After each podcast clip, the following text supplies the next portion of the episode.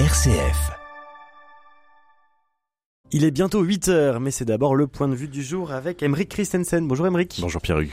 C'est l'incertitude autour de la responsabilité de l'explosion d'un hôpital de Gaza la semaine dernière, ainsi que son bilan humain qui vous inspire quelques réflexions ce matin.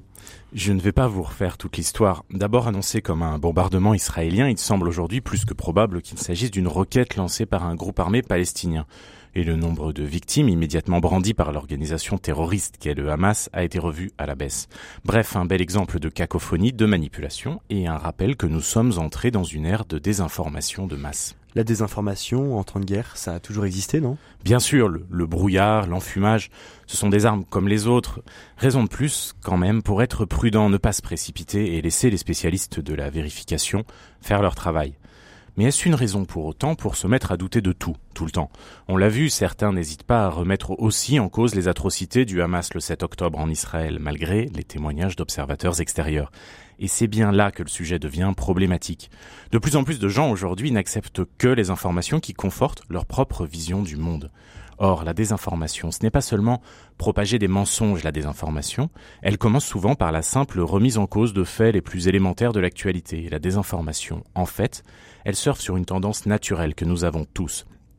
Cette tendance à privilégier ce qui va dans le sens de ce que nous croyons, de nos préjugés, de nos idéologies plus ou moins conscientes. C'est le sens de cette euh, fameuse phrase de Charles Péguy qu'on cite d'ailleurs souvent. Hein. Il faut toujours dire ce que l'on voit, surtout, il faut toujours, ce qui est plus difficile, voir ce que l'on voit.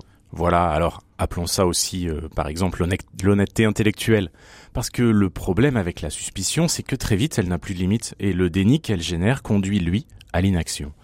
Je prends un autre exemple, la crise écologique. Alors même qu'il y a un très large consensus scientifique étayé par de nombreuses études, beaucoup doutent encore de la réalité du changement climatique, ou du moins doutent que l'activité humaine en soit la cause. Même le pape s'en est alarmé dans sa récente exhortation Laudate Deum. Pourquoi c'est inquiétant? Parce que le temps qu'on passe à essayer encore d'expliquer l'urgence de la crise, c'est autant de temps perdu pour tenter de la résoudre ou au moins de l'atténuer. On oppose parfois, vous savez, le doute et la crédulité, mais le doute, surtout quand il est permanent, peut lui aussi devenir une forme de crédulité. Pourquoi? Parce qu'en fait, il nous expose encore plus à la propagande. Mais alors, euh, il faut savoir de tout douter ou il ne faut douter de rien? Vous m'avez un peu perdu là, je dois dire. Oui, pardon, j'ai bien conscience qu'il est encore un peu tôt pour remuer des questions aussi complexes. En fait, L'attitude la plus saine, c'est de douter de soi-même, donc de nos propres réflexes avant même de douter des autres. Parce qu'une société où on ne ferait plus confiance à rien, où il n'y aurait plus de socle commun de fait, plus de réalité commune, plus de confiance, c'est une société disloquée où le lien laissera inévitablement place à la violence. Ce n'est pas grave d'avoir des désaccords, c'est même très sain. Ce qui est destructeur, c'est de ne plus avoir aucune possibilité de s'accorder, parce que nos postulats de départ sont trop incompatibles. L'enjeu, va devenir colossal avec l'arrivée des images, des sons, des vidéos et des comptes sur les réseaux sociaux manipulés par intelligence artificielle. Bref, s'il est bon de voir ce que l'on voit, il est aussi utile parfois de douter de ses doutes. Allez, je vous laisse reprendre une gorgée de café et y réfléchir. Merci beaucoup, Emric Christensen, directeur de la rédaction de l'hebdomadaire La Vie, d'être passé ce matin par les studios de RCF.